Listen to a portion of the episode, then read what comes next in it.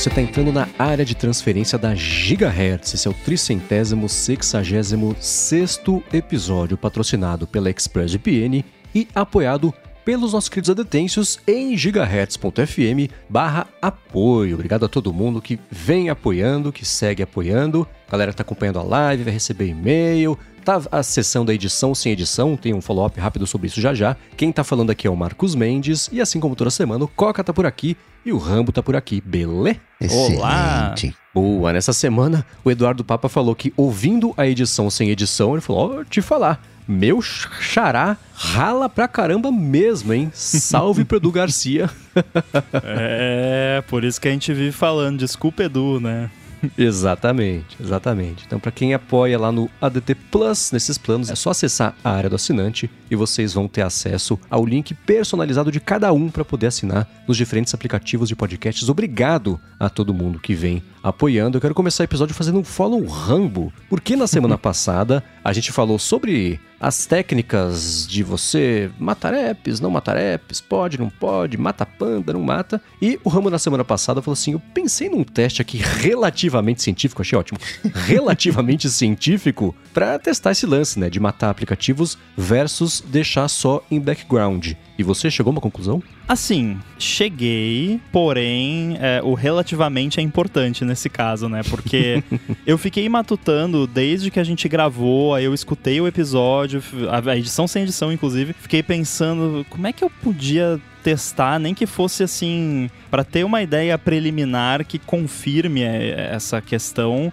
porque obviamente eu já tinha um viés de que você não matar o aplicativo, no geral, na média, é menos, não prejudicial, mas vai consumir menos bateria, menos CPU e essas coisas. Até me menos memória acho que não faz muita diferença, mas aí eu escolhi uma métrica que foi CPU, uso de CPU, então tempo de uso de CPU. Essa foi a métrica que eu escolhi porque eu não tinha como medir todas ao mesmo tempo, então eu escolhi essa que era mais fácil. Uhum. E eu escolhi um app. E aí é que entra o relativamente, porque na vida real as pessoas não usam um app, né? As pessoas usam vários, mas eu tinha que escolher só um porque eu não podia parar um dia inteiro para ficar focado só nisso. Então eu fiz o seguinte: eu peguei um device de teste aqui que tem alguns apps instalados, matei todos os apps, reiniciei uhum. do zero. É um iPhone 14 Pro com iOS 17.4, tava no beta 3 nesse momento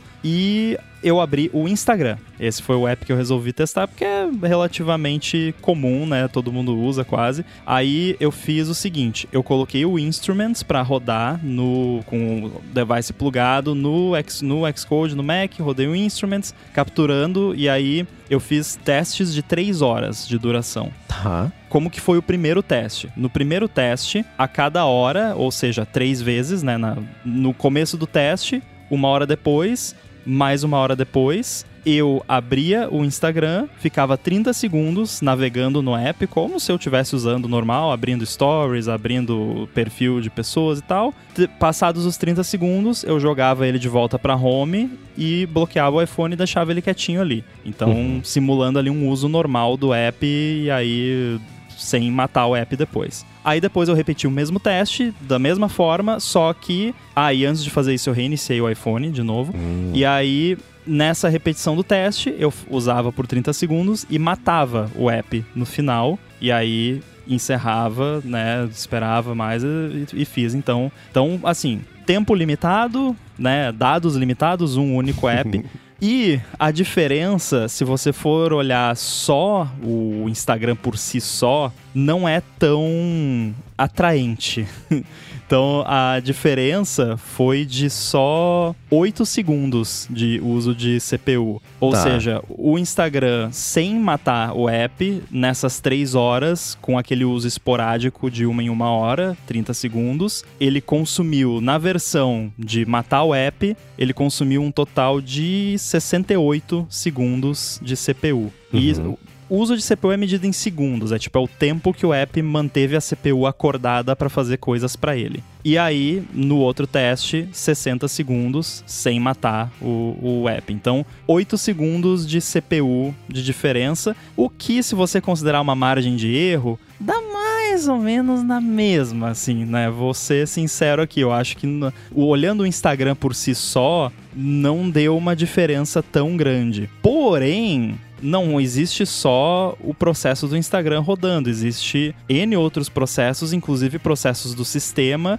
que são influenciados por outros apps, inclusive o Instagram, e esses são mais influenciados quando você precisa encerrar um processo e iniciar um app do zero. E aí, nesse, eu já vi uma diferença de 58 segundos no total.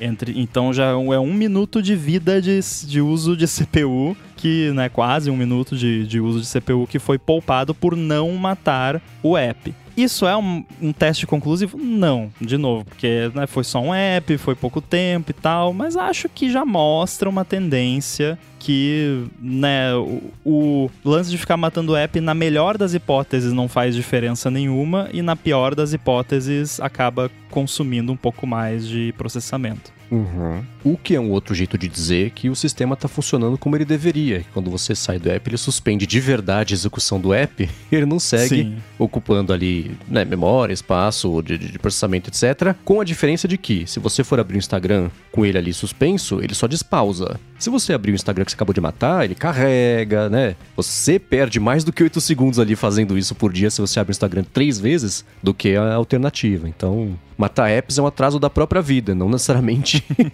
alguma coisa que influencie muito no aparelho, acho que é a conclusão. Quem mata apps mata tempo. É. o meu teste totalmente não científico, e não no iPhone, mas no Mac, porque no Mac, no final das contas, não tem matar app, né? Você não consegue matar um app, ele sempre dorme. Você pega um e-mail e a primeira vez que não, ligou o Mac, abre o e-mail. Vai demorar 5 segundos. Aí você mata o e-mail. Aí você abre de novo, demora um segundo. Porque ele já tá todo montado, todo carregado, né? Ele, é, é ele só uhum. despausa, né? Como o, o, o Mendes bem disse, assim, é, é, é sensível a, diferença. Mas no caso do, do, Mac, você consegue garantir que ele não tá fazendo nada de fato em segundo plano, né? Que ele realmente está tá pausado. Né? É, isso aí. No Mac a coisa é um pouco mais complicada porque os apps podem ter serviços que rodam em background que são independentes do app, né? Então às vezes é, é até difícil você identificar se ah, o mail fez alguma coisa ou não. Às vezes tem um, um daemon lá rodando. Do, acho que até tem, tem um mail D, eu acho, no Mac. Então é, é mais difícil de saber, né? Aliás, apps do sistema como um todo, né? Tipo, mail, messages, notes, reminders, esses aí não dá para usar no teste porque a As Apple faz o que ela quiser. É, exatamente. Eles atualizam até é. com o Mac desligado. Exatamente. É verdade.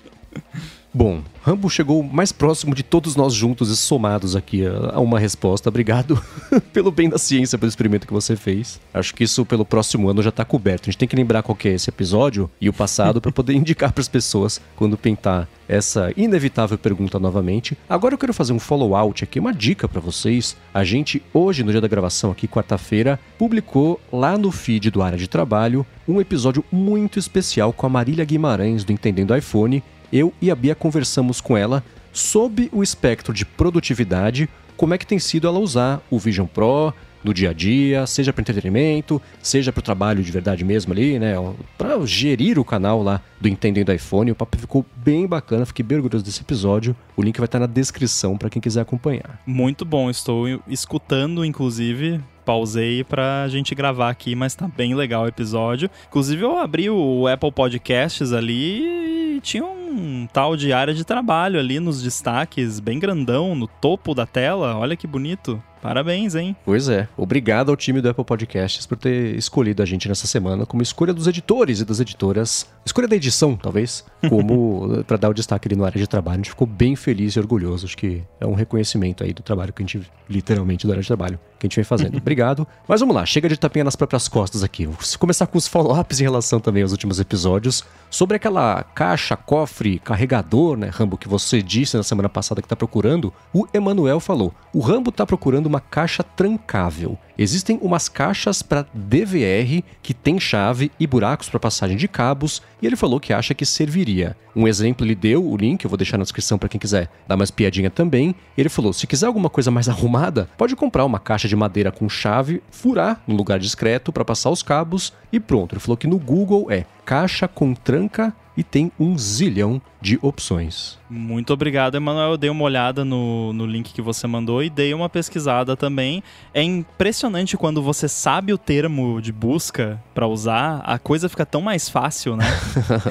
e, e é incrível, deve acontecer com vocês às vezes também. Vocês querem procurar um negócio, mas vocês não sabem o termo correto Uhum. para aquilo, né? E essa dica do Emanuel aí foi muito valiosa. Obrigado, Emanuel, pela dica. Já vi algumas coisas interessantes, não bati o martelo em nada ainda, nem a furadeira, né? No- se fosse o caso da caixa de madeira. Mas vou, vou continuar pesquisando e assim que eu tiver uma solução que eu escolhi, eu conto para vocês. Boa, e para passar a informação completa, outra dica veio do Christopher Moura. Ele falou que lembrou de uma solução que ele, que ele falou que um colega de trabalho mencionou uma vez. Ele deu a dica, passou o link, eu vou deixar na descrição também para quem quiser dar mais piadinha. E o Christopher falou: Eu achei cara até aqui da Europa, né, em Portugal, mas ele falou que imagina que você consiga pedir para alguém fazer um produto semelhante. Eu achei bem legal, é uma gaveta que tem todo um esquema para você passar ali a fiação e ter tomadas dentro da gaveta. Achei bacana, né? Talvez explique o motivo de ser um pouco caro, porque, né, é um negócio um pouco mais complexo, mas eu tenho a marcenaria aqui que foi feita por uma empresa muito boa, eu vou ver se eles têm alguma solução parecida também para me oferecer. De repente, pode rolar, porque eu também não tinha pensado nessa opção, né? Dá pra simplesmente colocar uma, Uma tranca tomada. numa gaveta e botar a tomada lá dentro, né? A solução mais simples é sempre mais eficiente. E de novo, essas trancas de gaveta pra arrombar é 5 minutos, mas Uhum. são 5 minutos. É melhor Né? que Pois é. nada, né? Agora, a gente falou sobre o Arc Search algumas vezes aqui nos últimos episódios, porque eu tô empolgado com ele, eu quis compartilhar isso com o mundo, né? Até escrevi também sobre isso no último fim de semana no Mac Magazine, eu vou deixar também o link na descrição aqui do episódio. E para complementar essa discussão, aconteceram duas coisas que eu achei interessantes que podem, pelo menos para quem quiser se aprofundar nesse assunto, a gente nem precisa discutir sobre isso a fundo, mas a primeira, no podcast Hard Fork da última semana, na última sexta-feira, saiu uma entrevista com o CEO da Perplexity, que é uma IA que eu até menciono também no texto do Mac Magazine. E essa Perplexity, eles são basicamente, imagina se o Chat GPT fosse o Google. Eles entregam super rápido resultados de pesquisa e o que eles fazem é o seguinte: você pesquisa por, sei lá, como é que funciona um vulcão. O primeiro resultado que ele mostra na fileira de cima são links externos já para você ir para outro lugar e se você quiser, o que é o que todo mundo faz, você vê abaixo a descrição gerada pelo LLM. Na lateral tem um carrossel de imagens, acho que tem vídeo também, mas não tenho certeza. E o CEO e o Hard Fork é um podcast do New York Times. Um deles, dos, dos, dos hosts, é colunista mesmo do Times. O outro é um jornalista de tecnologia que não era do Times, mas está lá agora fazendo isso. E eles falaram, cara, a gente usa e gosta do Perplexity, mas você vai acabar com o nosso emprego. O que, que você, como que você, do lado aí da empresa, vê essa situação e essa relação? E ele deu assim, a essência é uma resposta parecida com a do CEO do Arc, só que sem a babaquice. Ele falou, cara, de fato, isso é uma questão e a gente vai sempre tentar fazer do jeito mais responsável. Por isso que a gente coloca em cima, né? Gente- não só os links de onde a gente tirou, mas também depois embaixo referência que ninguém clica mesmo, a gente sabe disso. Mas a gente. As decisões são sempre qual que é o benefício para os nossos usuários, mas também sem deixar quem está gerando a informação, que é o oxigênio dessa relação toda, vendido na jogada. Então, eu acho que para quem quiser complementar um pouco o conhecimento sobre isso, essa entrevista é um excelente ponto de partida e eles, é, é um, é um clima amigável, mas desconfiado da entrevista, que eu achei bem interessante, né? Porque o CEO fala, ah, a gente vai fazer do jeito responsável, etc. E acho que é o Casey Newton que fala, cara, eu não acredito. Porque se você fizer do jeito responsável, a conta não fecha para você crescer. Então, essa, os interesses estão muito desalinhados aqui e o CEO da Perplexity fala de um jeito educado, é, é, mas a gente não conseguiu pensar em nada melhor e nesse momento temos clientes que já dependem da gente, então a gente vai seguir fazendo isso. Então é um papo bem aprofundado, bem inteligente, vale a pena dar mais piadinha. E o segundo link que eu vou deixar aqui na descrição sobre isso também é o seguinte: é de um site chamado House Fresh E eles, a matéria é como o Google está matando sites independentes como os nossos. Aqui a discussão é sobre SEO, é sobre links de afiliados e sobre em, em firmas de investimento que juntam essas duas coisas para fazer modelo de negócio e isso privilegia os sites maiores que têm estrutura para fazer direito e o Google recompensa esses sites porque está jogando o jogo deles de SEO e os sites menores acabam de novo aí ficando vendidos na jogada. É menos sobre inteligência artificial, mas eu acho que essas coisas andam juntas porque a gente tá gostando. Eu, vou falar por mim, né? Eu tô gostando das ferramentas como a Perplexity e o Arc Search porque ela elimina tudo o que vem junto da busca, né? E é um assunto que já foi discutido, se o SEO estragou a internet ou não, etc. Tem a turma de que sim, tem a turma de que não. Para mim, sim e não. A culpa não é do SEO, mas sim da estrutura que se criou em torno disso, com modelos de negócio. Então, se o problema nasceu com como o Google está matando sites independentes como o nosso, uma das soluções é justamente a outra discussão envolvendo o Perplexity e também o Arc. Acho que para quem gosta desse tipo de movimentação que vai impactar em como a gente pesquisa coisas na web daqui para frente, que não tem mais volta essa parte aí envolvendo IA, é um excelente jeito aí do pessoal ficar bem informado. Isso até surgiu LLMO, né? Large Language Model Optimization. Uhum. E eu também fiquei pensando, né? Quanto tempo até começar a aparecer propaganda no, nessas buscas de GPT aí? Bloqueia anúncio de todo mundo, mas daí na busca lá aparece anúncio, né? Porque eu acho meio inevitável que isso aconteça em algum momento. É o, o destino inevitável de coisas grátis na web, né? É colocar anúncio. E a, uhum. infelizmente hoje em dia nem mais coisa paga, né? Porque tem de coisa paga hoje em dia que enfia anúncio na sua cara é, é impressionante. Inclusive o Apple TV Plus. Nossa. Tá irritando já. Eles pesam a mão. Essa acaba quase sendo uma metalinguagem, né? Porque é quem cria conteúdo falando do seu próprio trabalho sendo ocupado por máquinas. Então tem um, um viés interessante. Todo mundo que lida com computação acho que pode dizer que é um aniquilador de profissões. Né? Porque né, eu já aniquilei várias, não por vontade, mas é o que a gente faz né? Vem um papinho de otimização, mas no final das contas a gente está mandando gente embora porque a empresa ela não vai crescer, ela vai ficar daquele tamaninho, vai ficar mais operacional, vai ficar mais enxuta e vai mandar gente embora. É, é triste, mas essa é a verdade. E eu sempre olho, é, eu tenho os meus critérios de prioridade. Né? Governo tá lá embaixo. Eu nunca vou defender governo, nunca vou defender político salvo se for entre políticos. Né? Entre governos e, e, empresas, eu fico com o lado das empresas. Né? E aqui no caso, né, que seria a galera que está gerando conteúdo. Mas para mim, sempre o ponto final vai ser o, o, o, cliente. Né? Tem várias escadinhas, mas no final das, das, contas é sempre o cliente, é o cara que está, no caso aqui, né, que está consumindo o, o conteúdo. Esse cara que tem que estar tá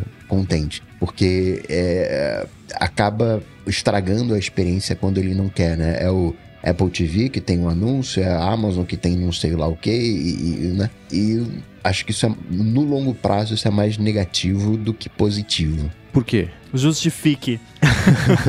Porque Você achou que eu bebi uma água agora? Não, não, não. Me pegou no meio. Eu do... vou. Me pegou no meio. Porque existem coisas que são prazerosas. É, quando a coisa é prazerosa, a gente não se importa tanto em quanto que a gente está pagando. A gente quer resolver o problema, né? Dá, dá gosto. Eu tive num, num mercado recentemente, e é um mercado que eu gosto e tal, e aí apareceu o, o, o autoatendimento. Eu fiquei fascinado com o autoatendimento né, no mercado que eu, eu, frequento. Tem uma questão ali de, de, de emprego e, e, tudo mais, mas para mim foi uma, uma boa experiência. Falei, pô, é legal. E o mercado que eu vou não é necessariamente o mais barato. Ah, você, pô, você gosta de pagar caro? Não, é uma comodidade que está mais perto né, de, de, de, uma rota que eu, que eu sigo. Ele resolve o, o meu problema.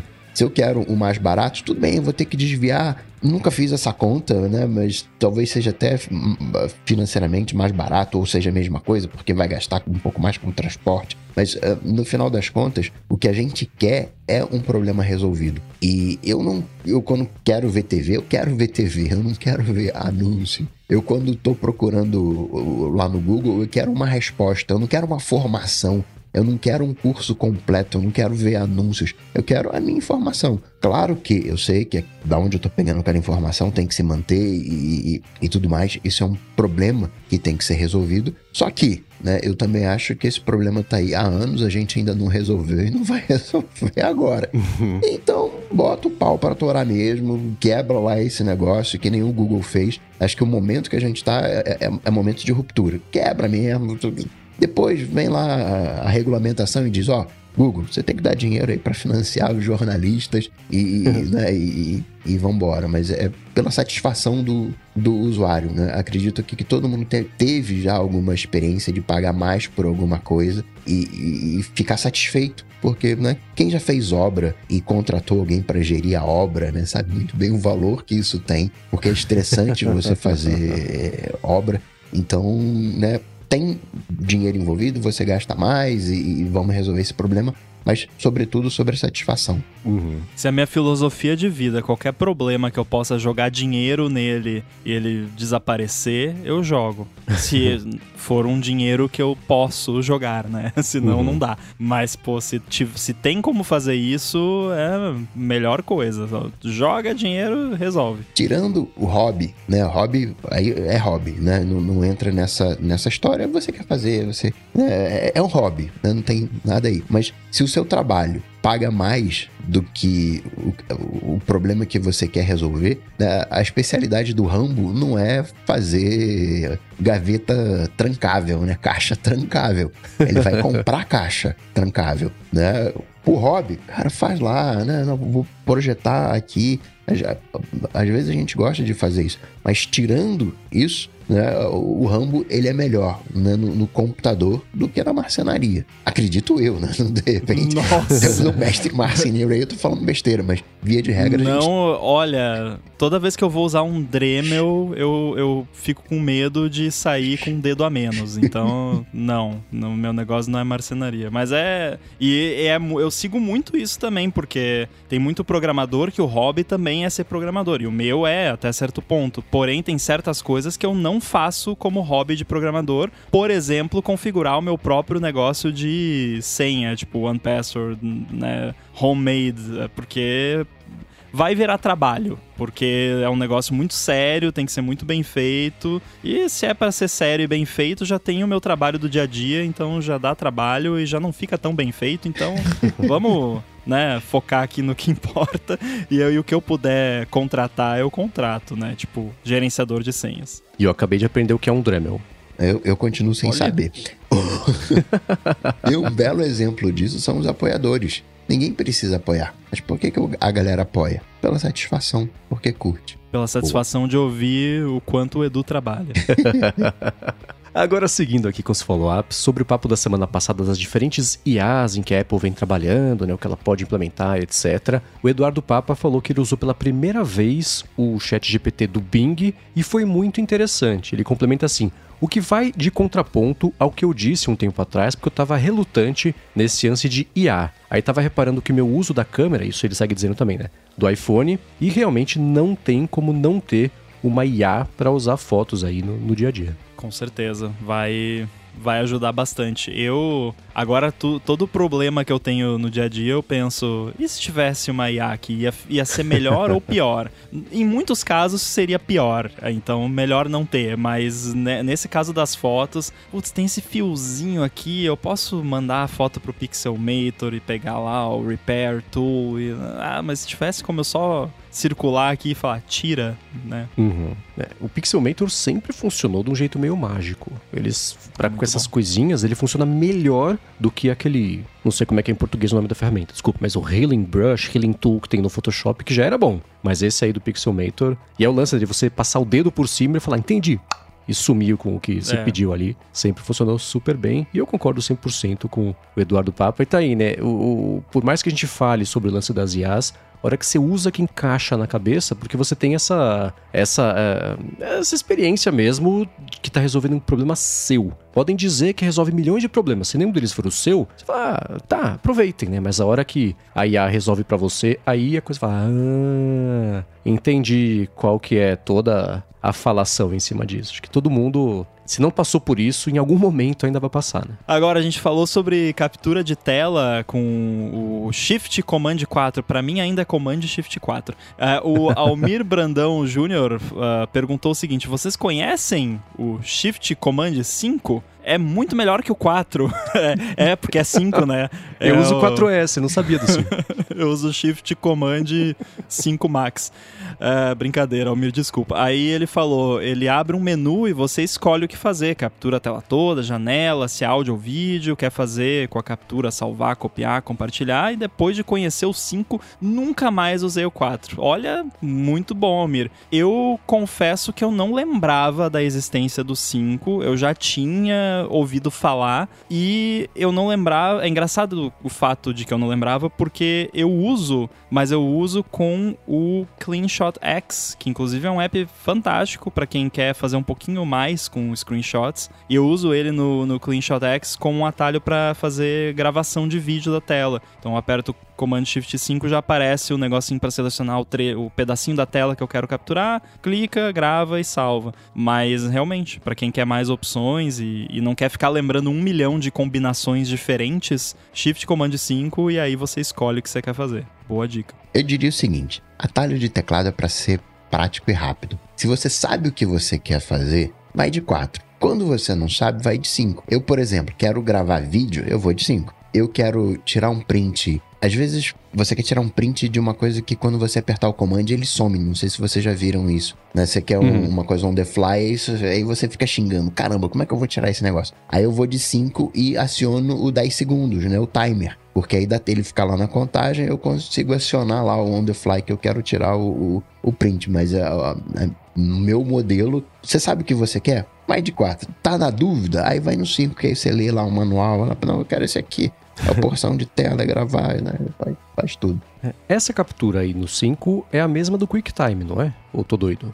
Quando você vai capturar a tela do QuickTime, ele dá essas opções. É o mesmo menuzinho embaixo de opções de. de- de Na verdade, captura. tem um app no Mac chamado é só Capture, né? Ou é Image Capture. Tem um app que chama que Acho é, que é que, ele faz isso. É, ah, mudou o nome. Antigamente era é screenshot o nome. E aí se você roda esse app, é um app. Ele abre essa interface. Então, basicamente o, o Shift Command 5 e o QuickTime, tudo que eles fazem é abrir esse app. É só Tá. isso. Ó, no meu Mac aqui, que tá rodando a versão oficial mais recente, é o Image Capture. Eu vou abrir ele aqui e vou bugar toda a gravação. Ah, não, é outro app. Não, Ah, é é o outra Image coisa. Capture é. É. outro, eu lembrei agora. Ele é pra você importar foto de câmera, essas Tá, é, coisas. sim, beleza. Samuel Guimarães até falou Image Capture, mas é, é, são coisas separadas mesmo. E tem o 3 também, não tem? Tem o 4, eu uso só o 4 e o O 5. 3 é a tela inteira. Tela É um toda, é, screenshot toda. sim. simples. É o print screen do, do Windows, se você segurar o control.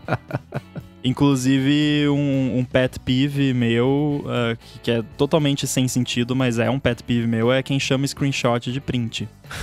Não gosto. Eu acho eu, eu, eu, eu acho que eu faço isso, eu não sei. Não, eu Me também faço para as Ah, tá. pessoas entenderem. Porque é tipo ML e, e AI, né? Uhum. Tipo, sei lá, dá um faniquito, mas eu, quando eu tô falando com alguém que eu sei que só vai entender se eu falar print, eu falo print, né? Porque É. comunicação. né? Justo. Sobre o mistério do Significant Location no iOS, o Felipe Ribeiro disse que há alguns anos até existia um histórico bem completo dos locais e tempo passado em cada um, mas a Apple removeu e deixou só o resumo como é hoje em dia. Ele acredita que foi um misto né, do que você falou, Mendes. né, relacionamentos abusivos e adjacentes e um pouco de marketing negativo, de a Apple tá traqueando por todo lugar que você passa né, que né, sempre acaba aparecendo, né, me- mesmo sendo um recurso do E2EE. É, na verdade, nem é, nem tem criptografia ponta. hum, Tem criptografia ponta. porque porque isso é só no device, isso não é enviado para lugar nenhum, então né, nem, nem- é criptografado no device, então é só uma ponta. Não tem duas pontas para ser ponta a ponta. Ele até achou um print, não, quer dizer, Um screenshot print. de quando existia o- Triggered. o histórico visível. Eu vou deixar aqui na descrição pra quem quiser dar uma espiadinha. Eu acho que eu nunca cheguei nessa interface e pelo pela interface mesmo e pelo tamanho da tela, é da época em que eu fuçava cada opção uma por uma na lista aí entrando, mergulhando pra ver o que tinha lá no iOS, etc. Mas essa específica aí não, não fazia parte do meu repertório não. Mas o mistério segue, né? Continua esperando, Felipe. Contatinhos, PR. Agora, umas coisas que eu sei que você. Uma coisa, na verdade, que eu sei que você seguia esperando e que acabou a espera. É, eu acho que você tinha dado umas dicas já de que era um assunto que a gente ia discutir aqui no ADT, quando chegasse, quando desse, etc. A gente vai falar sobre isso, mas no meu estilo João Kleber, não vou nem falar o que, que é, a gente fala depois do patrocínio, Para, para, porque eu vou parar um minutinho aqui do episódio para agradecer a ExpressVPN que está mais uma vez patrocinando o ADT e segue oferecendo um mês de graça para você experimentar o serviço de VPN deles e depois três meses a mais na assinatura do plano anual. Se você se conecta a Wi-Fi públicos, você sabe que os seus dados são o preço dessa conexão. Então, os servidores, sites, aplicativos, conteúdos, plataformas que você acessa, isso pode ser coletado para vai saber o que, mas não é bom você deixar isso ser coletado. Com o ExpressVPN você não deixa ser coletado porque você passa a rotear sua conexão pelos servidores impenetráveis da ExpressVPN e nem quem oferece a conexão e nem a ExpressVPN sabe o que está rolando aí, o que você está fazendo, o que é excelente para proteger a sua privacidade. Já uma outra coisa excelente que eu uso, acabei de usar antes da gravação aqui, uso todo dia, é a ExpressVPN para poder assistir a conteúdos de plataformas de streaming que não tem aqui no Brasil. Então, estou usando o HBO Max, por exemplo, me conecto lá fora para ver The West Wing, Amazon Prime é a mesma coisa, YouTube, ah, quem subiu o vídeo não deixou disponível na região. Ah, é? Você liga ExpressVPN, põe geralmente Estados Unidos e você consegue destravar a conexão CNN esses dias também. Deu uma confusão lá da parada do Super Bowl, etc. Eu queria ver a transmissão ao vivo, liguei ExpressVPN, assisti a transmissão e isso sem perder velocidade e estabilidade na conexão. Eles investem muito nessa estrutura, são coisa de 100 países que eles oferecem aí de servidores. E a parte mais bacana ainda é a seguinte: se você for em expressvpn.com/adt, você vai ter este um mês para testar de graça, ver como é fácil colocar no iPhone, no iPad, no Mac, no roteador de casa, se você quiser, na Apple TV agora ou na TV, dependendo do modelo. E aí, para assinar o plano anual, você vai assinar 12, eles vão dar 3 de brinde, de lambuja aí, vai acabar a sua assinatura de um ano, vai ter 3 meses a mais de graça também para você usar, por meio do link expressvpn.com/adt. Vai lá, dá uma espiadinha, eu uso, eu confio, tem link na descrição também para facilitar. Muito obrigado a ExpressVPN pelo patrocínio de mais esse episódio do ADT e pelo apoio a toda a Gigahertz. Valeu! Muito bem, nas últimas semanas, que últimos meses talvez, né, Rambo? Você passou aí todo dia olhando se você tinha recebido uma, uma encomendinha, uma coisa que estava para chegar lá de Cupertino e chegou, né? Chegou e não é um Vision Pro. Deve ter gente acha, ah, o Rambo tem um device novo, é um, é um Vision Pro. Não, eu fui contemplado com um SRD. Uhum, que é um cachorro sem raça definida, foi o que o Coca falou nessa gravação aqui. é, o, o termo é usado para isso também aqui no Brasil, mas eu, na verdade, eu fui aceito pela Apple no programa de Security Research Device, SRD, que é o dispositivo de pesquisa de segurança que a Apple fornece para pesquisadores de segurança que já encontraram vulnerabilidades no, nos sistemas da Apple ou em outros sistemas também. E eu tive aí o prazer de ser aceito no programa. Eles abriram as inscrições, acho que em outubro do ano passado. Uhum. Eu me inscrevi bem naquelas de ah, eu não vou ser aceito nesse negócio aí. Eu tenho meia dúzia de, de CVE publicado. Aí eu fui ver a, a talk lá do, do um rapaz que eu até mandei um screenshot para você, uma tela gigante, assim, uns 50 mil CVEs, tudo coisa da Apple. Aí eu falei, putz, sempre tem alguém melhor, né? Aí, mas enfim, a Apple achou que eu era digno de receber esse device e pra quem não sabe o que é CVE, mim é uma vulnerabilidade publicada. Então você acha lá, é registrado um código que chama CVE. É tipo número de lei que tem tipo o ano e depois um número que eu acho que é sequencial. E as empresas registram lá para ter uma forma de rastrear uma vulnerabilidade. E aí quando você abre lá a página de update de segurança da Apple, uma versão eles botam lá CVE tal tal tal, bug em tal coisa. E aí obrigado Guilherme Rambo por ter reportado e tal. Então uhum. isso é um CVE e, e, aí eles pedem isso lá, um dos critérios de, de, avaliação. Esse programa ele já existe há alguns anos, porém esse ano foi a primeira vez que eles estavam aceitando inscrições do Brasil. Então eu quis participar e, e felizmente fui aceito. Eu não sei se eles têm cota por país, eu imagino que se tem, talvez no Brasil a procura não deve ter sido muito grande. É. Aí de repente só eu me inscrevi. Eu até perguntei logo que, que eles me aceitaram, que começaram os trâmites para Porque eu fiquei pensando, meu Deus, eles vão mandar um negócio pra cá, que aí vai ficar preso em Curitiba, e como que faz? Eu vou ter que pagar imposto Poxa. desse negócio e tal. Mas daí não, eles resolveram tudo, todos os trâmites e só chegou. Então, demorou, mas chegou. Boa. E tem, assim, quais são as regras de NDAs? Tem coisa que você não pode falar? Quais são elas?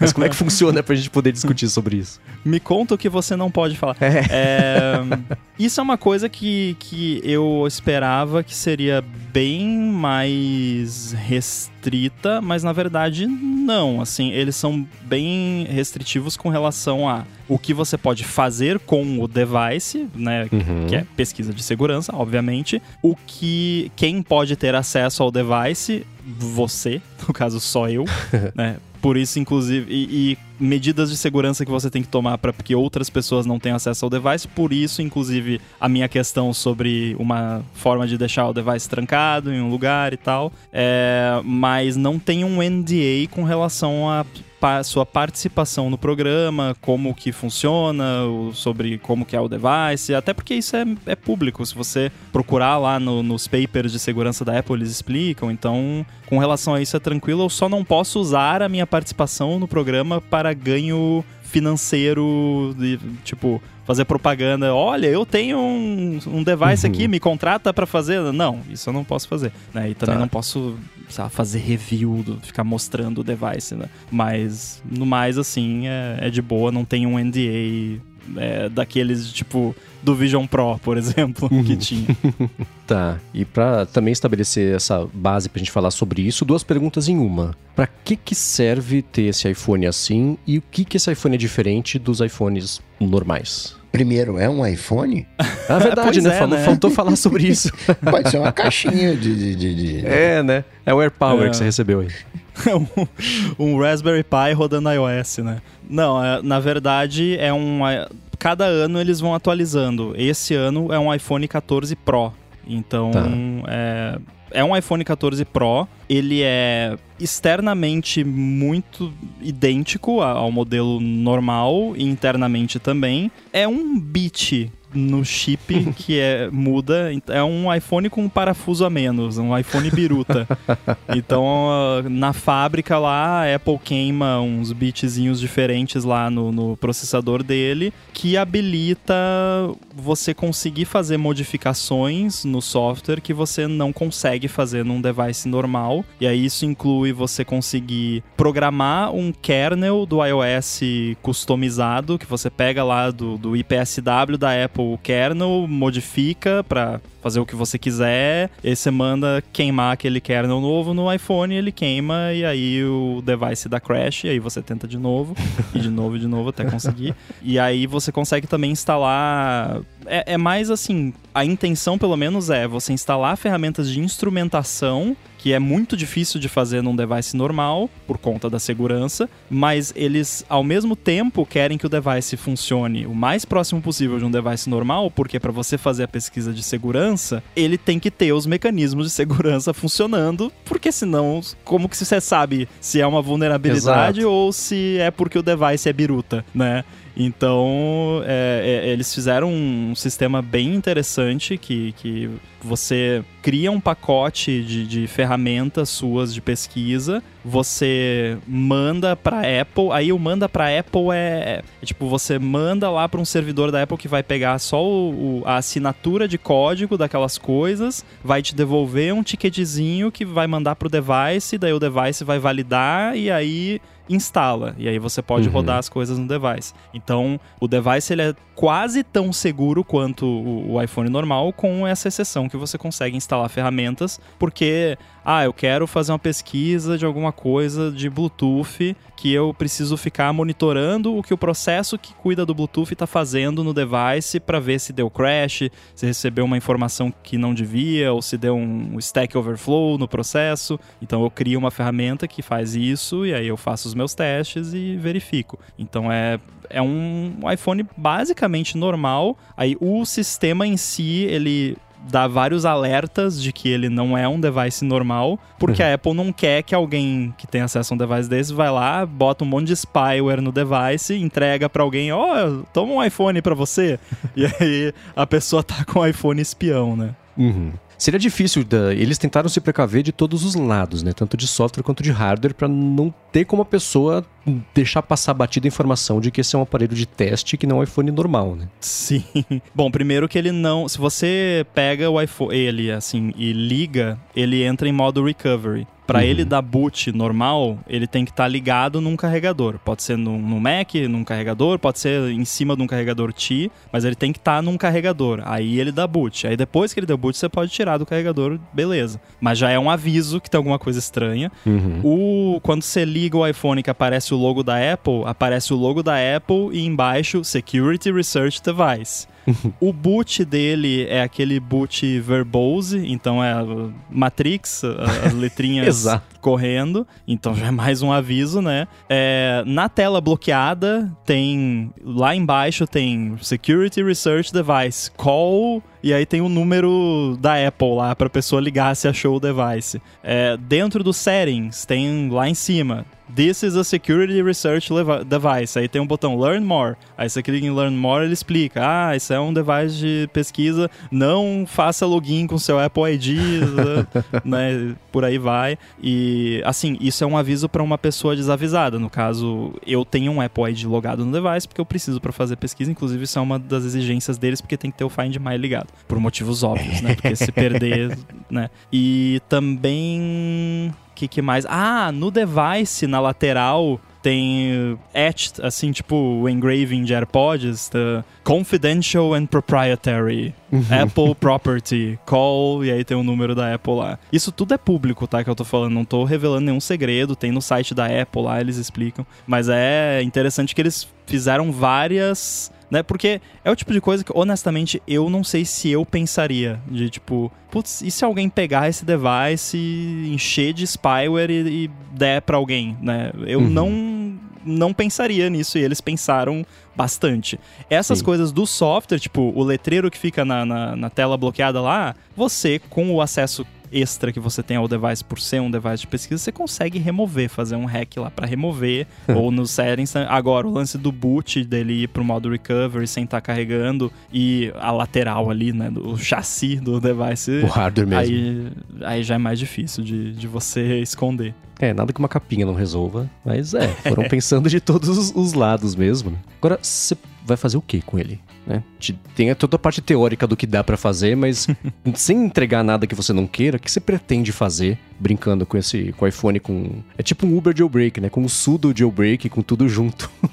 é engraçado. Aliás, eu acho que vale mencionar o motivo de existir esse device que tem muito a ver com jailbreak, porque por muito tempo a comunidade de pesquisa de segurança, para conseguir fazer pesquisa de segurança no iPhone, o primeiro passo era você fazer um jailbreak. Uhum. O que é já é, tipo, você fazer um jailbreak no iPhone é um achievement de, de pesquisa de segurança altíssimo. Assim, é muito. Antigamente era mais fácil, hoje em dia é muito difícil de você conseguir, principalmente um jailbreak untethered, persistente, que você reinicia o device, ele continua com jailbreak e tal. Que antes era então, apertar um botão e ele fazia, né? É, uh, jailbreak.me, lembra? Você entrava uhum. num site jailbreak. É, que bons tempos? Não, não acho que não.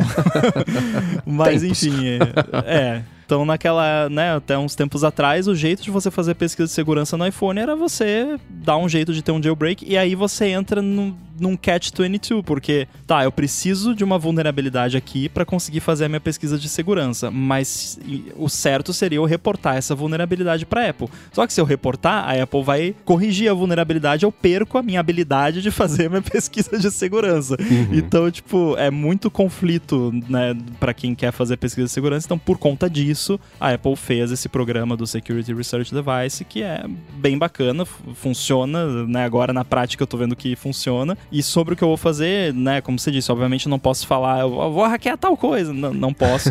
é, e mesmo depois eu tenho que esperar ser publicado. Mas a minha pesquisa, na maior parte até agora, focou no macOS porque era onde eu tinha capacidade de fazer a minha pesquisa, porque no macOS eu consigo instrumentar tudo, fazer o que eu preciso fazer sem precisar de um device especial, porque todo Mac é um Security Research Device, se você souber o que está fazendo. Uhum. Mas no caso do iPhone, não, então agora eu vou conseguir explorar certas coisas que eu já há algum tempo venho querendo explorar no iPhone que não era prático de fazer por conta de não ter essa possibilidade, né? Então, posso dizer que tem uma, uma lista grande de, de coisas para explorar e espero tirar bom proveito para que, né, ano que vem eles olhem e falem: ah, vamos, vamos continuar mantendo esse cara aqui no programa, né? Porque a duração é, é um ano, então eu tenho um ano para fazer tudo que eu puder com esse device e aí depois a Apple vai ver o que faz. Se, se deixa esse device comigo, se pede ele de volta e manda outro, ou se pede ele de volta e não manda, aí é a critério deles. Tem que defender o título todo ano, então, é isso. tipo isso, é. no pressure. E teoria e prática, é como você esperava que fosse funcionar? Tudo bem que você já estava bem informado sobre como é que funcionava antes de receber, mas agora que está com a mão na massa, é bem dentro do que você imaginava que você ia conseguir fazer, explorar, até as ideias que você tinha de como que você ia futucar nele? É, tem, assim, não é exatamente uma surpresa, mas é, é impressionante como é seguro. o negócio, porque você olha o negócio. Não, mas eu. Olha aqui, ó, eu, eu tenho. Eu posso, tá aqui a permissão para fazer isso. E aí tem um negócio. Não, não pode, não. Não hum. deixo. Né?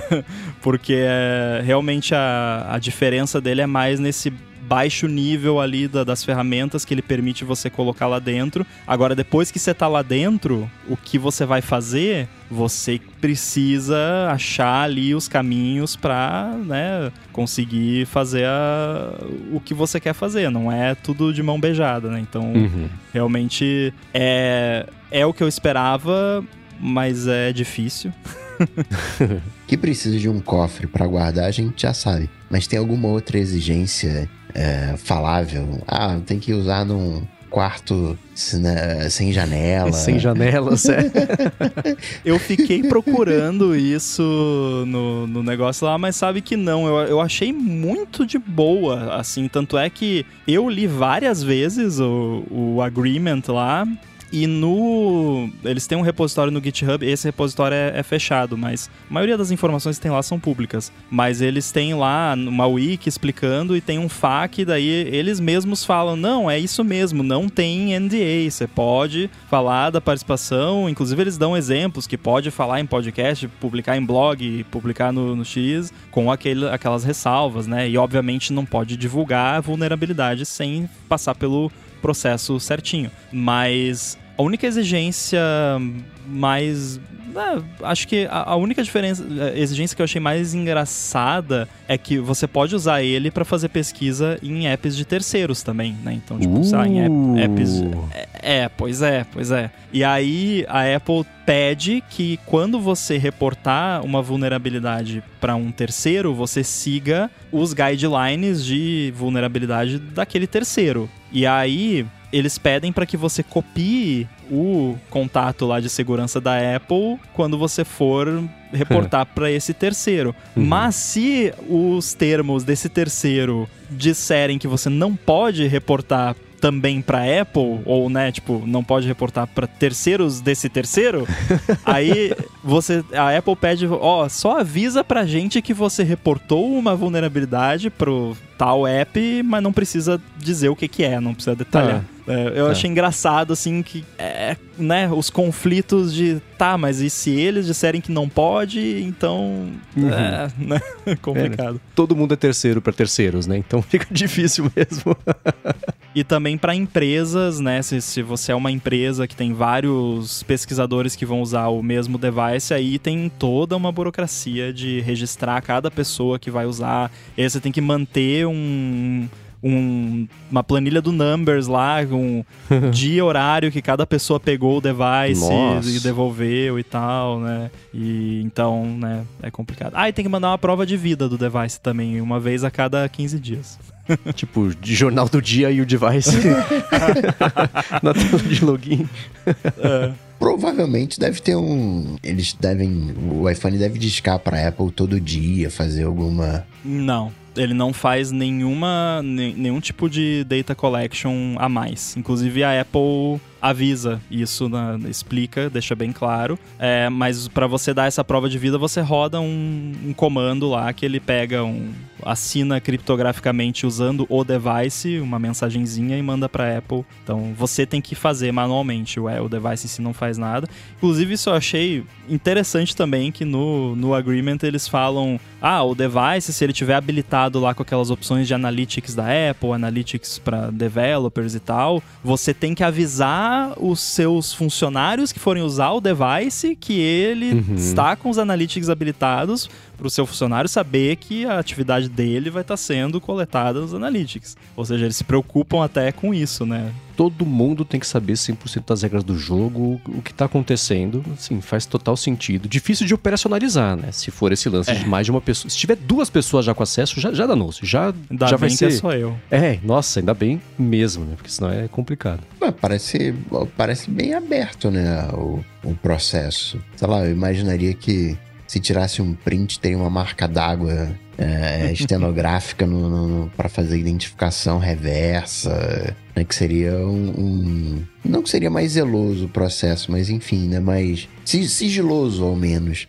Eu confesso que quando eu. Antes de eu entrar e antes de ver o agreement, eu também tinha essa expectativa. Eu achava que ia ser muito mais restritivo, mas eu acho que se fosse não ia dar certo, porque o pessoal de segurança não não curte, assim, você falou em NDA para pesquisador de segurança, danou-se. Tipo, o único NDA entre muitas aspas, porque não é um NDA necessariamente que o pesquisador de segurança aceita é o lance de reportar a vulnerabilidade, esperar X tempo para divulgar, isso sim. Agora, NDA de empresa, assim, a maioria. Galera de, de pesquisa de segurança é, é muito ah, liberdade, free software, aquela coisa, né? As empresas malvadonas e o DRM, aquela coisa. Eu não sou tão assim, mas também não sou tão pro outro lado, então eu tô meio no meio termo, como sempre. Mas eu também não ia, não sei até que ponto eu ia topar um NDA mais pesado, assim. E eu sei que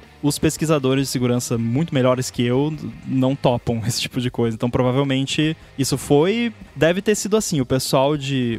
os advogados da Apple fizeram o contrato, aí o pessoal de segurança leu e mandou cheio de risco vermelho por cima, assim, não, isso aqui não dá, isso aqui não dá, isso aqui não dá. Né? E aí eles foram ajustando. É, faz, é um pessoal que gosta de futucar, né? Já está se dispondo a se inscrever no programa e receber para, teoricamente, pelo menos contribuir, fazer o negócio pro bem. Facilita a vida, né? Porque senão fica. Eu tô trabalhando de graça para vocês, vocês vão me dar trabalho ainda por cima? Aí não, né? É. é, de graça, não necessariamente, né? Porque tem o, o, Bug Bounty, né? Mas é aquela coisa, você trabalha de graça por até, né? Exato. Até vir é, o é. Bug Bounty, né? Mas o, o device é um investimento da Apple, né? Porque na prática, assim, em termos de custo para eles, isso é muito pouco, né? Uhum. Claro que é um trabalho, todo o ferramental em torno disso, são muitas, muitas engenheiros hora, engenheiras hora gastas com isso, então tem que se pagar, mas assim, né, proporcionalmente falando, é um investimento baixo para ter um retorno muito grande, que é né, ter ali encontradas vulnerabilidades que eles não encontraram lá dentro e que vão tornar a plataforma mais segura para todo mundo. E aí paga um bounty lá que para Apple, se for o bounty de um milhão de dólares para Apple, isso é o, o Tim achou embaixo do travesseiro de manhã. A fada do dente deixou para ele.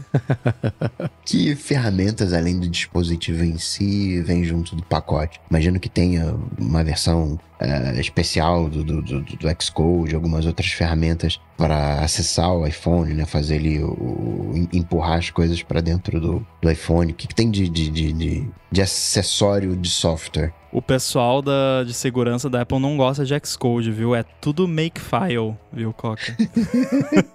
é tudo Unix das antigas. Eles fornecem um, um, pacotinho já já vem com o basicão lá, todas as ferramentinhas de, de de linha de comando, o Dropbear, que é um servidor de SSH para você queimar no device para você poder acessar via SSH. Só que é, eles colocam uma versão do Bash como shell bem limitada e eu já dei um jeito de colocar o ZSH lá para ficar mais bacanudo, né? Tem só o pico lembra do pico? Aí eu, eu coloquei o, o Vim para ficar um pouquinho melhor e por aí vai. Mas de Xcode mesmo, eu criei hoje um template de projeto de Xcode para linha um, um, aplica um, aplicativo de linha de comando para iOS, que não tem esse template no Xcode porque não existe. Mas aí eu dupliquei lá o de macOS, modifiquei um pouquinho e fiz porque tava ficando chato ficar editando makefile, que até para mim makefile é tipo expressão regular, só que pior, assim, eu, eu não entendo aquilo, é uma mistureba de bash com sei lá, Pearl, não sei. é, essa é a hora que começa a vazar pela orelha um pouco, assim, o cérebro, é. o cérebro do outro lado. Eu só então, palavras. Eu, eu vou conversar com o Boom e a gente vai detalhar isso mais para quem se interessa pela parte mais aprofundada técnica. Eu porque... me interesso, só não entendo. porque tem toda uma questão fascinante de como de fato funciona esse lance do sistema permitir coisas que não permite normalmente, mas ao mesmo tempo manter toda a segurança e tal. Mas aí, se for detalhar aqui, eu acho que vai ficar pesado pro ADT. N não estou desconfiando da, da, da, habilidade dos nossos ouvintes, mas é porque realmente eu não quero queimar a pauta do Olamundo, né? Claro. O Olamundo tá aí para isso. Cada um no seu quadrado. Escutem o Lamundo, inclusive. Agora, de acessório externo, não, não veio nada. Não, não veio carregador na caixa. Ah. Ele veio na. Veio na caixa igual um iPhone 14 Pro qualquer, é, com diferença que tem uma etiqueta de propriedade da Apple na caixinha também. Inclusive, Óbvio. não pode jogar fora a caixinha, o que para mim não é problema, porque eu não jogo fora as caixinhas de iPhone. E na caixinha. Ah, na caixinha veio uns adesivos também. Vieram uns adesivos. Que eu não tô com eles aqui agora, senão eu até mostrava, porque eu acho que não tem problema nenhum mostrar, até porque são adesivos, é para você colar nas coisas, então pessoas vão ver. Mas vieram uns adesivos maneiros. Não é o logo da Apple, são adesivos de coisa de. né? Security Research. E um detalhe curioso que eu já sabia também porque acompanhando lá as discussões no, nesse repositório do GitHub da Apple lá de Security Research, o pessoal tava falando que não conseguia a aba do Find My Friends no Find My lá no app. E aí o pessoal foi conversando lá e aí o pessoal da Apple falou: "Ah, é porque o 14 Pro Security Research Device é modelo da Coreia. Então Hã? não tem Find My Friends na, na, na, Coreia e aí o modelo do device bloqueia esse recurso. Mas aí o pessoal descobriu um jeito de hackear isso, óbvio, né? né? E, e, eu já fiz no meu também. É, mas é, é, daí quando eu virei a caixinha, realmente tá tudo em coreano atrás, escrito na caixinha. Então Engraçado. realmente não sei por que diabos, sei lá, sobrou iPhone lá na fábrica da Coreia, que faz os iPhones da Coreia, bota aí. Hum. É. Agora a parte chata é que as descobertas que você fizer com isso, se você descobrir amanhã, pelo andar da carruagem que a gente já viu, você vai poder falar sobre isso em julho do ano que vem, né? Até ir lá bater, a Apple consertar, voltar, liberar no iOS, né? Liberar o CVE, aí você fazer o post lá no Rumble.codes e poder explicar. Geralmente demora um pouco, né? Inclusive eu tenho que começar a escrever porque eu tenho dois reports que estão com previsão para Spring 24, ou uhum. seja, agora, né? Talvez 17.4, não sei ou talvez um ponto 4.1 da vida. E, e, tem um que é. Esse é o mais triste, e faz tempo já que tá assim, que é Fall 2024.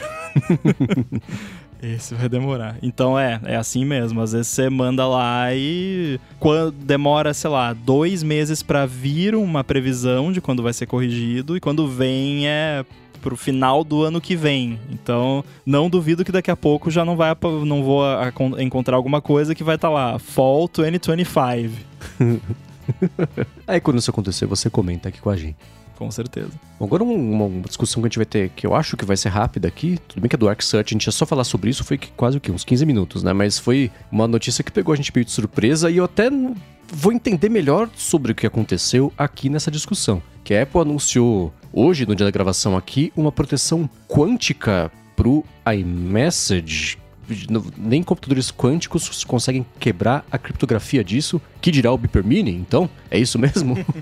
Quando eu vi isso, eu fiquei, tipo, foi engraçado porque de novo, né, tava batendo papo com o pessoal lá do 9 to 5 Mac e aí surgiu, porque a Apple anunciou uh, pra, anteriormente para eles, né? Então a gente ficou sabendo ontem. E aí eu não lembro quem foi deles lá que, que tava no briefing, postou, comentou lá internamente: ah, não sei o que, proteção para computadores quânticos no MS. Esse cara tá zoando, né? Isso é zoeira. não, não é possível, porque, sei lá, essa história do, do computador quântico, da computação quântica, é é, uma coisa tão. que tá aí há tanto tempo, né? Na teoria se fala disso há tanto tempo, e aí você vê um anúncio prático, né? De uma coisa que tá no ar, de, que envolve é, proteção contra computação quântica, é tão sei lá, né? Is this real life?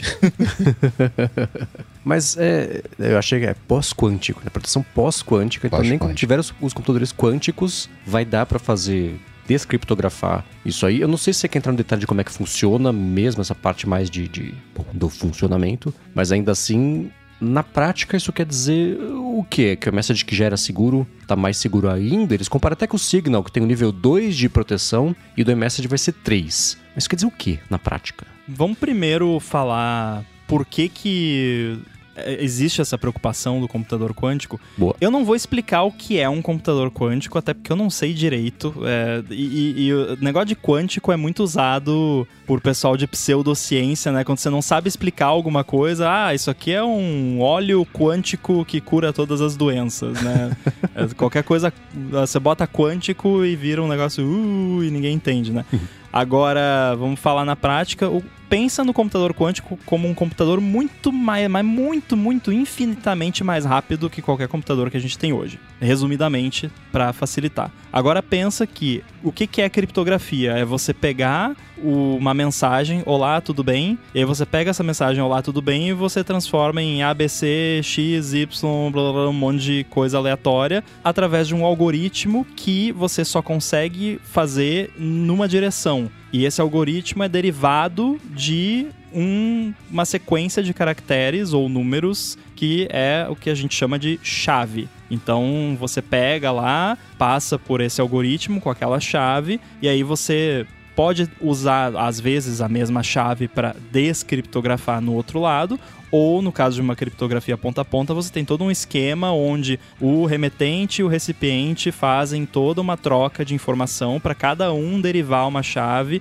e aí a chave de um criptografa, a chave do outro descriptografa, ninguém tem as duas, nem a Apple, e aí isso é criptografia ponta a ponta. Então, Basicamente, você pega uma mensagem, embaralha de um jeito que não tem como desembaralhar. E por que, que não tem como desembaralhar? Porque é, não tem computação, poder computacional suficiente em nenhum computador do planeta, ou talvez até com, combinando todos os computadores do planeta, você levaria bilhões de anos para conseguir reverter o processo que foi feito com a criptografia sem você ter a chave. Beleza. Computador quântico, muda completamente a história, porque o computador quântico ele trabalha de uma forma totalmente diferente e ele é infinitamente mais rápido. Então, os algoritmos de criptografia que existem agora, que são usados para criptografar mensagens, por exemplo, eles são perfeitos para nossa computação de hoje. Porém, o computador quântico conseguiria num piscar de olhos ou talvez um pouco menos do que isso, talvez,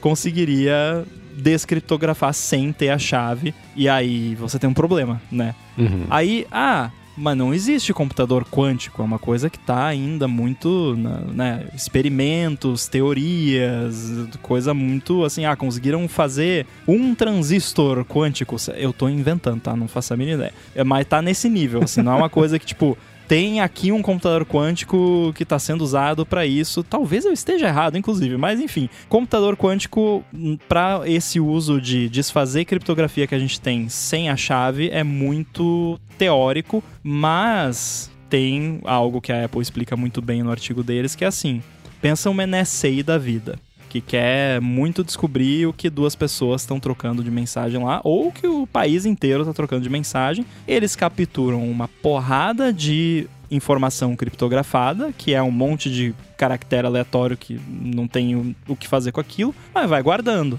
vai guardando, vai guardando e armazenamento é cada vez mais barato. Um player com muitos recursos, tipo o NSA da vida, consegue ficar ali décadas armazenando informações criptografadas. E aí, quando existir de fato esse tal computador quântico, vai lá, pega tudo que armazenou nos últimos 10 anos e bota para mastigar e, e devolver a mensagem descriptografada sem ter a necessidade de ter a chave. Então, ficou longo, mas esse é o resumo. Então, uhum. o que a Apple está fazendo com esse algoritmo novo é não é que a Apple está usando computação quântica, porque não existe. A Apple está usando um algoritmo que foi comprovadamente até o que se sabe até o então, momento então, né? sobre Como, né? computação. Né? É, você não pois tem... é. modelos matemáticos, aquela coisa, mas no, no melhor que conseguimos uh, até o momento, ele não vai ser suscetível a ser quebrado por computadores quânticos e ele consegue ser computado pelos computadores clássicos, né, que são os computadores que a gente tem hoje em dia. Então, é um um algoritmo de criptografia que você consegue usar hoje em dia nos computadores que a gente tem, mas ele não é facilmente quebrável no futuro por computadores quânticos. Ah, mas como que consegue criptografar e descriptografar no computador que a gente tem atual e ainda assim o computador quântico não conseguiria? É que aí tem uma grande diferença que não cons consegue descriptografar no computador atual com a chave, né? O lance é que o computador quântico descriptografaria sem a chave. É, é, esse que é o ponto. Tenho, para pontuar, assim, a ordem de grandeza, espera-se mais ou menos uns 5 mil computadores ou supercomputadores quânticos lá para 2030, mais ou menos essa ordem de grandeza. Não é exatamente que a Apple fez isso. Na verdade, o Imetro do, dos Estados Unidos, né, o, aquele NIST, né, National Institute de Padrões e Tecnologias, whatever. Science and Technology deve ser, né? Em 2016 ele abriu, galera, computação quântica, o que, que a gente faz? E aí a galera começou a submeter sugestões, né? Pessoas entendidas do, do assunto. E aí, ano passado, eles fecharam o primeiro draft, né? O primeiro, uh, o, o primeiro resultado. E a Apple está implementando, acho que já está no terceiro, terceiro draft, e está implementando uma coisa no melhor que a gente sabe hoje. Porque ainda que a gente não tenha exatamente computadores quânticos, a gente tem os algoritmos quânticos que funcionam nessas máquinas hum. e a gente sabe quais são as dificuldades dos, dos, dos algoritmos quânticos. Então, por exemplo, quando você dobra a, a, chave, né? Você tem uma chave de 128 e passa por uma chave de 256, o tempo que vai levar para um computador quântico quebrar é elevado ao quadrado. Né? Então, porque a gente sabe como, como é o, o, o algoritmo. E tem algumas coisas, né? uma, uma das implementações, se eu lembro bem, é o algoritmo de Shor, que é um algoritmo antigo, de 94, né? ali dos anos 90, que dificulta também a vida do, do, do computador quântico, né? dos algoritmos quânticos. Então tem toda uma, uma um estudo já, isso já tá no mercado. Porque às vezes passa a impressão que é tipo é, é, é chat GPT, né? Que surgiu de um, de um dia pro outro. E não, a galera tá ralando em cima disso. Mó tempão. E, e, não, vamos fazer assim, o que, que a gente dá para dá pra fazer. Então o que a Apple tá fazendo no final das contas é colocando em prática o melhor que se sabe desse, dessas defesas pós-quânticas, que talvez ali no, daqui dois anos tem um, né, o, feche ali o draft e tem que mexer alguma coisinha ou outra, mas no geral é, é essa coisa mesmo aí. O que eu acho mais impressionante, e, e foi bom você ter mencionado para ficar claro, de fato, a Apple está implementando esse padrão que está sendo desenvolvido pela indústria, né? Então não é uma coisa que a Apple criou por conta própria. Como a maioria das coisas da Apple, né? Eles vão lá e, e pegam o que já existe, melhoram, integram e tal. Mas eu acho que o mais legal do, do iMessage, é, por mais que ele tenha os seus problemas, que a gente reclama e tal, é o quão transparente a criptografia ponta a ponta do iMessage é. Deve ter um monte de bugzinho que a gente enfrenta a volta e meia no iMessage que, que tem a ver com criptografia ponta a ponta, mas a Apple faz um trabalho excelente de varrer isso para baixo do tapete. Sim. Porque qualquer outro app, você usa o Telegram, você usa o Signal, você tem que ficar gerenciando o, o app para funcionar e aí não funciona em outro device. Eu tenho conversa no Telegram que eu recebo num Mac que eu recebo no outro Mac, aí outras conversas que eu recebo só no iPhone, porque o negócio. Ah, criptografia, não sei o quê. E o iMessage, não. Eu recebo em todos os meus devices e é criptografado ponto a ponto. E agora vai ser com uh, essa proteção a mais.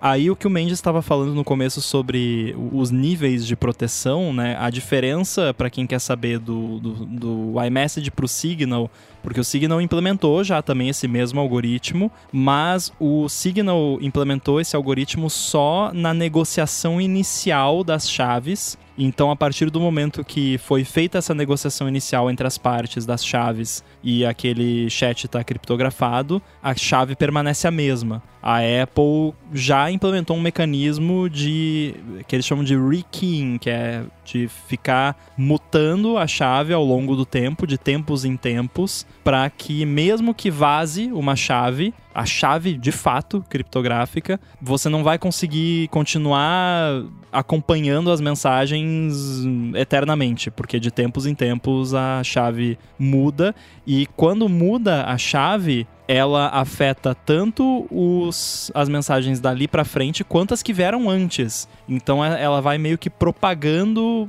pro passado. Então, mesmo que você tenha acesso a uma chave, o, o nível de acesso que você vai ter ao histórico de mensagens é mínimo. O que eu acho mais doido é eles conseguirem implementar isso em cima de tudo que já existe, com sorte sem quebrar nada. Nossa, cara, só de pensar eu já fico ansioso. É, nossa, é, tem, assim, pro pessoal de engenharia eletrônica, eu sei que para muitos, é, eletrônica analógica, processamento de sinais, é um negócio meio mágica voodoo que uhum. ninguém entende direito, só os mestres lá que realmente manjam da parada. Para mim é criptografia. É, para mim isso é mágica, é voodoo, é bizarro, tem uns termos muito doidos que cada tem aquele como é que é é Chacha Poli, não sei o que, parece nome de dança, sei lá. Cada termo doido é, realmente são, são tecnologias bastante complexas e avançadas e que que bom que tem uma galera lá na Apple se preocupando com isso pra gente não precisar se preocupar. Muito bem, é claro que na descrição do episódio vai ter links para as matérias que saíram no Nat 5 Mac, para os próprios pro blog da Apple, né, com as explicações mais aprofundadas, parte técnica, etc. É claro que vocês podem mandar perguntas ou comentários também em gigahertz.fm/feedback. Agora para encerrar o episódio de hoje, a gente vai trazer perguntas que vocês mandaram em gigahertz.fm barra feedback, como foi, por exemplo, o caso do Henrique Orsatti, que falou o seguinte: essa é pro ramo, né? Sabem me dizer se tem algum software para Windows que faça algo parecido com o AirBuddy? Ele falou que está há dias tentando achar alguma solução para conectar o fone Bluetooth em dois computadores e alterná-los de forma simples, mas sem sucesso. Ele falou que tá igual o Rambo tentando jogar dinheiro no problema para ser sanado. Acabamos de falar sobre isso, né? Mas ele ainda não conseguiu. E aí, senhor Buddy, tem um concorrente que funcione no Windows? Adorei o Sr. Airbuddy. Olha, eu já ouvi falar de dois apps que eu até fui procurar aqui para ver se ainda existem. Aparentemente sim. Então vamos deixar os links aí nas notas do episódio. Um deles o site não tá abrindo agora. Ah, agora abriu. não é um bom sinal. Uh, então descarta isso. É. Não, não, não é. É o, o site da Microsoft Store, então não é culpa ah, do app. Putz, pior ainda. Mas uh, são dois. É o eu vou eu não tô recomendando porque eu não uso Windows, não uso app, então não posso dizer, mas eu já ouvi falar de pessoas que usam que é ok, né? Eu olhando o app eu já acho que o AirBuddy é mais bonitinho, né? Mas é que o Windows tem o seu estilo e tal, então de repente o app só tá seguindo o estilo Windows que eu não acho tão bonitinho, mas para quem usa Windows é isso, né? Nossa, desculpa, gente, eu não tô. é o meu gosto, tá? Não é, não tô falando que, né? Enfim, Magic Pods é o nome do app, tá bem avaliado na, na Microsoft. O ícone é bem bonitinho e os screenshots parece ser bem completinho, então acho que vale dar uma testada. E tem também um, um open source chama AirPods Desktop, que inclusive é para Windows e Linux. Aí até fiquei curioso de ver como é que é a versão para Linux, porque eu nunca usei, mas parece ser uma vibe parecida também. Então, tem opções para quem quiser. Depois conta se você usou, Henrique, se funcionou, se é bom. Mas não vai esperando muito da versão de Linux, não, tá? você já usou? Já. Ah, então, é. Eu, também não tava esperando muito, não. Agora, uma pergunta em tempo real aqui, um follow-up. Falou pergunta, LODT, tudo junto em tempo real, veio do Arthur de Vigir, que tá acompanhando ao vivo aqui e quer saber sobre o lance da proteção quântica. Será que esse é um jeito da Apple de, de fazer propaganda pro iMessage contra o RCS? Porque provavelmente, ele tá especulando aqui que isso só vai ser compatível com mensagens entre iOS, enfim, né? Do iMessage que envolva macOS também, etc. Ou não? Olha, eles não fizeram por causa disso. Acho muito improvável. Que, não, vamos botar um negócio aqui só para poder falar, né? Porque, poxa, olha o trabalho, né? Mas que vão usar como argumento, isso eu acho meio óbvio, né? E tem que usar mesmo, né? Se é melhor, tem que falar que é melhor, uhum. né? Agora, eu não compro. Algumas eu até compro. Agora, nesse caso, eu não compro a teoria da conspiração. Não, a Apple fez isso só para poder falar, né? a minha percepção é que a Apple foi a primeira a fazer. A Apple está implementando o Wi-Fi 8. Né, que é uma coisa que já existe e, e o que a gente vai ver daqui para frente é todo mundo implementando isso. Né? Todo mundo vai ter. A... Eu gostei mais da, da tradução de PQ do Mendes do que a, a oficial de pós-quântica, né? Proteção quântica. Todo mundo vai ter proteção quântica. Isso aí já tá parecendo coisa de cartomante, na, na plaquinha lá, proteção quântica. É, contra mal olhado. Proteção quântica contra mal olhado, eu quero, hein? Parece bom. Né? Muito bem, seguindo com as perguntas, o Bruno Henrique quer saber onde que a gente costuma comprar acessórios para aparelhos que a gente tenha. Ele falou que tem que comprar um cabo e carregador para o iPhone novo dele, mas pesquisando na internet só se deparou com um mar de produtos que provavelmente são falsificados, que é muito barato, ou de marcas que até são boas, como a Anker e o Green também, mas que ele não tem como ter certeza de que são falsificadas ou não. Piorou. É quântico o problema dele. Então, pelo menos ele quer, sabe, né? Pesquisando aqui na Amazon, no Mercado Livre, foi a situação que ele encontrou. Então, comprar acessórios por aqui parece que é sempre um pesadelo, é isso mesmo? A pergunta, na verdade, é como é que vocês compram, né? Eu terminei com isso mesmo, porque não tinha uma pergunta no final da pergunta dele. É meio estranho falar isso, né? Se é muito barato, é falsificado. Se é caro, mas nada garante que ser caro também não é, não é falsificado, mas o preço é, uma, é um bom é um bom indício, né? Eu que às vezes a gente precisa de cabos genéricos, né? Eu gosto de comprar cabo oficial, né? Aquela coisa de, né?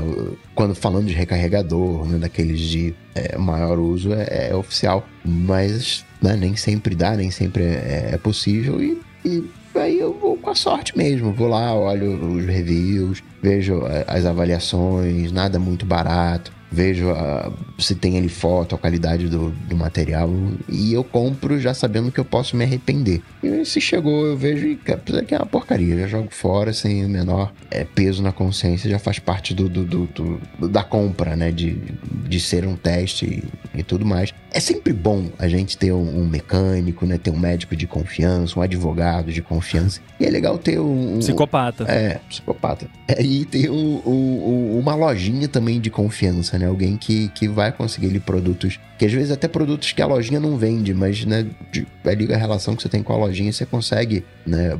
Bons produtos. Cara, você sabe que o meu pai tinha uma lojinha de confiança uma vez de coisa de computador e a lojinha traiu a confiança dele. Eu lembro uma vez ele, ele comprou acho que 10 pendrives de, sei lá, 16 GB na época e vieram pendrives fakes. Era aqueles pendrive que tem tipo 50 mega e somente pro sistema que tem 16 GB. Ah, Foi não. uma decepção. Então, a lojinha de confiança até traía a sua confiança, né? Mas enquanto não traiu a confiança, era de confiança. Bruno, esse seu problema eu tenho também até certo ponto, porque realmente eu, eu sinto que talvez o SEO, não sei, você acaba encontrando quando você pesquisa muito golpe, muito produto falsificado ou só produto que você vê que é de péssima qualidade. Então eu vou falar de uma técnica babaca que eu uso às vezes, que é ordenar pelo mais caro. nos sites de, de, compra, quando tem essa opção. E aí você vai descendo a lista até você chegar ali num preço que você acha aceitável e aí começa a filtrar as opções. Porque eu penso assim, se tá vendendo muito barato, é, é, furada, né? Você tem uma noção ali de quanto custa um bom cabo Lightning, um bom cabo USB-C, um bom carregador. Tem também os reviews que nem sempre são confiáveis também, mas no geral eles dão uma boa ideia. O uso do Mercado Livre tá complicado ultimamente porque eles começaram a, a misturar reviews daquele produto e não daquele vendedor específico. Então eles botam reviews do mesmo produto, mas que a pessoa não comprou necessariamente naquele anúncio que você tá vendo.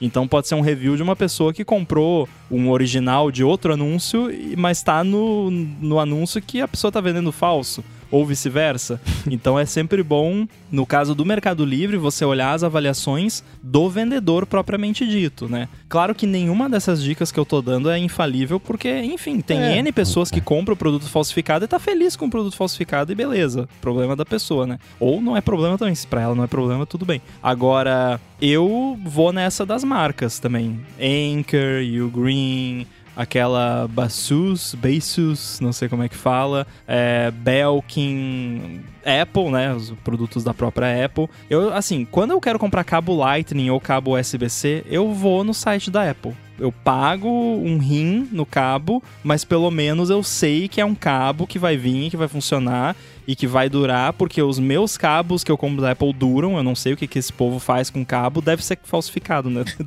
que tem um monte de gente que fala, cabo da Apple não dura nada. Cara, eu tenho cabo aqui de 10 anos e, tá inteiro ainda, eu não sei o que, que acontece com esses cabos, mas enfim. Tem um que tá estragando agora, mas é porque esse eu abusei dele. Mas é isso, é ir pela marca e se o preço tiver muito baixo, desconfia, né? E é isso. Agora, pode acontecer de você pagar o preço que parece certo e ainda assim se dar mal? Pode, aí você reclama, né? Vai lá, faz a devolução dentro do, dos 14 dias. A Amazon você devolve né, relativamente fácil, uhum. ou só xinga muito no, no Threads. É onde que xinga agora.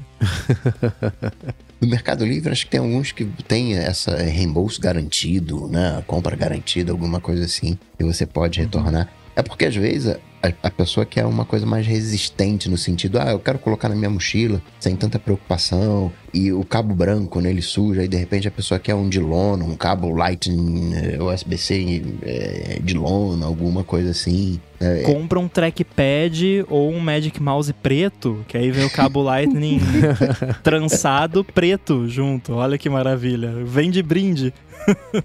vem o trackpad de brinde. Você compra o cabo e vem o trackpad de brinde. Porque nessas coisas não tem mágica, né? Hoje tá um pouco diferente, mas antigamente a galera vendia bateria original de iPhone. Só que a Apple não vendia bateria original. Então a bateria original de iPhone que você estava comprando ou era falsificada ou era produto né, suspeito. Até tinha uma forma né, de conseguir bateria original, porque a Apple importava as baterias. Só que ela vai trazendo as baterias e nem sempre vai nacionalizando essas baterias. Ficam lá para algumas para receita não é falsificado, Coca. O componente não é falsificado, é equivalente. Equivalente. É, paralelo. Paralelo.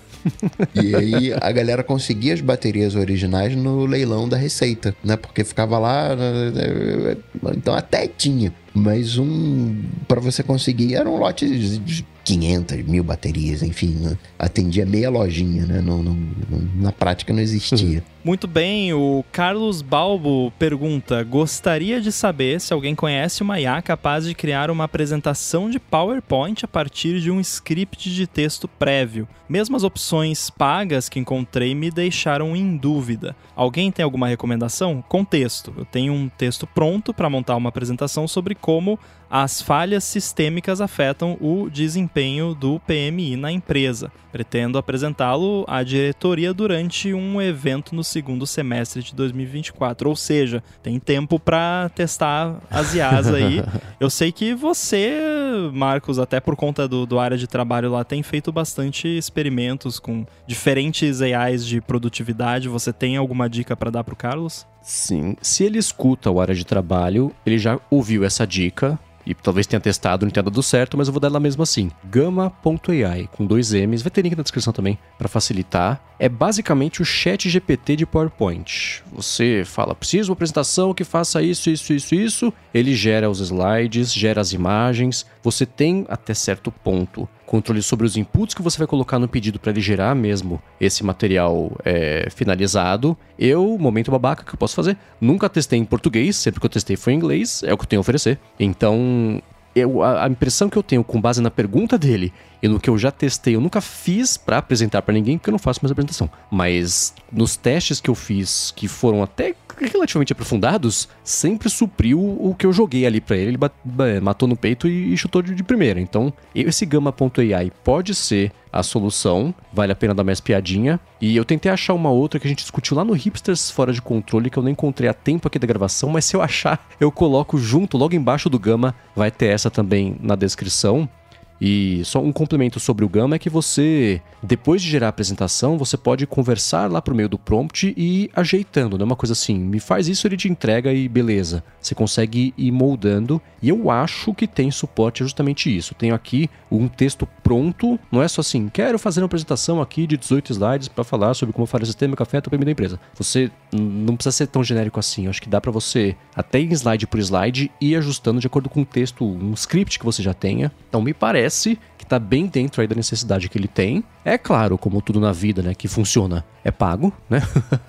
então, ele tem, ele funciona, todas as ferramentas de IA funcionam com crédito, aí dependendo de como é que você usa, cobra mais crédito, menos crédito, e elas todas têm plano anual, plano mensal, você compra crédito avulso, é tudo uma zona. Mas a Gama.ai, ela é paga. Eu acho que dá para usar o que você tem ali do plano gratuito para ver se tá dentro do que você precisa ou não. E se estiver, pela quarta vez aqui no episódio, jogue dinheiro no problema e, seja feliz, né? Ainda mais sendo pra empresa, né?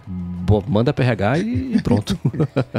Pelo que o Carlos falou aqui, eu, eu, tive a impressão que ele não chegou a testar nenhuma. Ele só, só não sentiu confiança pelo que ele viu, né? Pela, pelos PowerPoints sobre os PowerPoints, né? Que ele viu lá das apresentações do, dos serviços. Então é, a gente fica desconfiado, né? Ah, pô, vou investir aqui no negócio pra não, não dar certo agora acho que você sabe muito bem, né, que no momento atual, para você testar essas coisas, principalmente se for para trabalho, vai ter um investimentozinho ali envolvido. Eu, particularmente, fiquei pensando na questão do, do, problema específico do Carlos e eu não sei se eu vejo vantagem em usar IA por enquanto para esse tipo de coisa, porque sei lá, quando eu faço as minhas apresentações que, que eu preciso fazer slide, eu faço no Keynote, mas enfim, poderia ser no, no PowerPoint. Não é um processo tão complicado, porque é que cada um tem um estilo de fazer e tal. Os meus slides são super simples, é só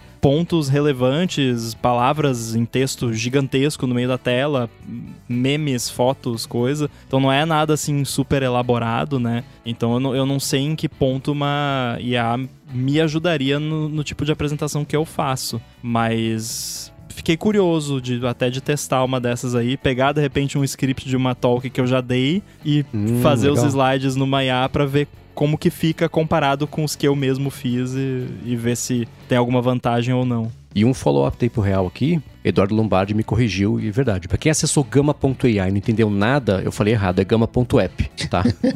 Desculpem. Para quem entrou no site e ter falado e, e, feito a correção agora, gama com dois M's.app. Mas o link na descrição, eu acho, ele ia estar tá certo e, Como, e deu tudo certo. Uh, entre aspas, designer, você acha bonitinho o gama? Olha. Tá bom, é. Acho que tá mais porque. É, então, né? Tá porque o Rambo disse assim, né? Você vai usar uma ferramenta de AI que vai automatizar para você. Eu acho que você ter uma pessoa de design fazendo para você ia dar um resultado muito melhor e mais dentro do que você precisa. Porque o Gama, ele tende a querer ser meio épico sempre, assim, né? Mesmo quando não precisa, né? É, não vai ser nesse caso, mas é aquela foto de astronauta e aquela coisa, e o cosmos, assim, menos, né? Estou falando sobre PMI. Mas assim, tem isso. Ele, na pior das hipóteses, já te adiantou um pedaço aí da apresentação, mas Não é tipo, vou jogar o roteiro, você me devolve a apresentação e beleza, tá feito, chama a diretoria, vai mostrar. Acho que tem uma etapa intermediária aí. Tinha. Que perigo isso aí. Tem, na verdade, né, um projeto. Lembra daquele IA Writer? Eles têm o IA Sim. Presenter, que é pra você fazer Hum. apresentações a partir de texto. E parece que é feito por IA, assim. Eu não sei, eu não, acho meio. Não sei, é, é, acho que ainda é PowerPoint, ainda é Keynote para fazer apresentações. Acho que já estão fazendo vídeo legal, mas ainda leva mais um tempinho para fazer apresentações. E um outro follow-up em tempo real aqui, o Vitor Pereira falou que o Canva tem também uma função que faz isso, vale dar mais piada. Boa. Muito bem, para achar o link do Canva, do Gama e de tudo que a gente comentou ao longo do episódio, vai em gigahertz.fm barra ADT barra 366 ou dá mais piada nas notas aqui do episódio. Lembrando que agora você acompanha os podcasts, se você quiser, acompanha os podcasts da Gigahertz direto no YouTube, tem lá uma aba de podcast, está tudo por lá. Lembrando que se você quiser apoiar diretamente o ADT em gigahertz.fm barra apoio, quero agradecer ao Eduardo Garcia pela edição de mais esse episódio, a ExpressVPN pelo patrocínio também de mais esse episódio e a vocês, Coca e Rambo, pela apresentação do ADT 366 que tá na história agora. Muito bem, valeu Edu. É, já vimos aí que ele trabalha muito bem, né? O pessoal que tá escutando edição sem edição. Eu estou lá no mastodon.social, arroba underline inside, Guilherme Rambo 2 no Threads e no Instagram. Valeu. Pra falar comigo, sai lá no Google, bater Coca-Tech ou no Instagram, no arroba coca.tech, manda uma DM. Muito bem, sou MVC Mendes lá no Mastodon, no Instagram no Threads também, menos no, no Mastodon. Tô- faz, aliás, eu abri o Mastodon hoje, tava, sei lá, com 800 coisas não lidos e fazia 17 dias que eu não via timeline, então eu tô quase decretando falência oficialmente. Então, MVC Mendes lá no Threads no Instagram, tô mais por lá. Apresento aqui na Gigahertz a fonte e área de trabalho e para a Lura o Hipsters Fora de Controle, além de escrever para o Mac Magazine. E na última semana, né, na última sexta-feira, também participei do podcast deles para repercutir aí uma das colunas que eu escrevi recentemente e também o que estava rolando no mundo da Apple. Obrigado pela audiência de vocês, tudo dito e posto. A gente volta na semana que vem. Falou, Valeu. tchau, tchau.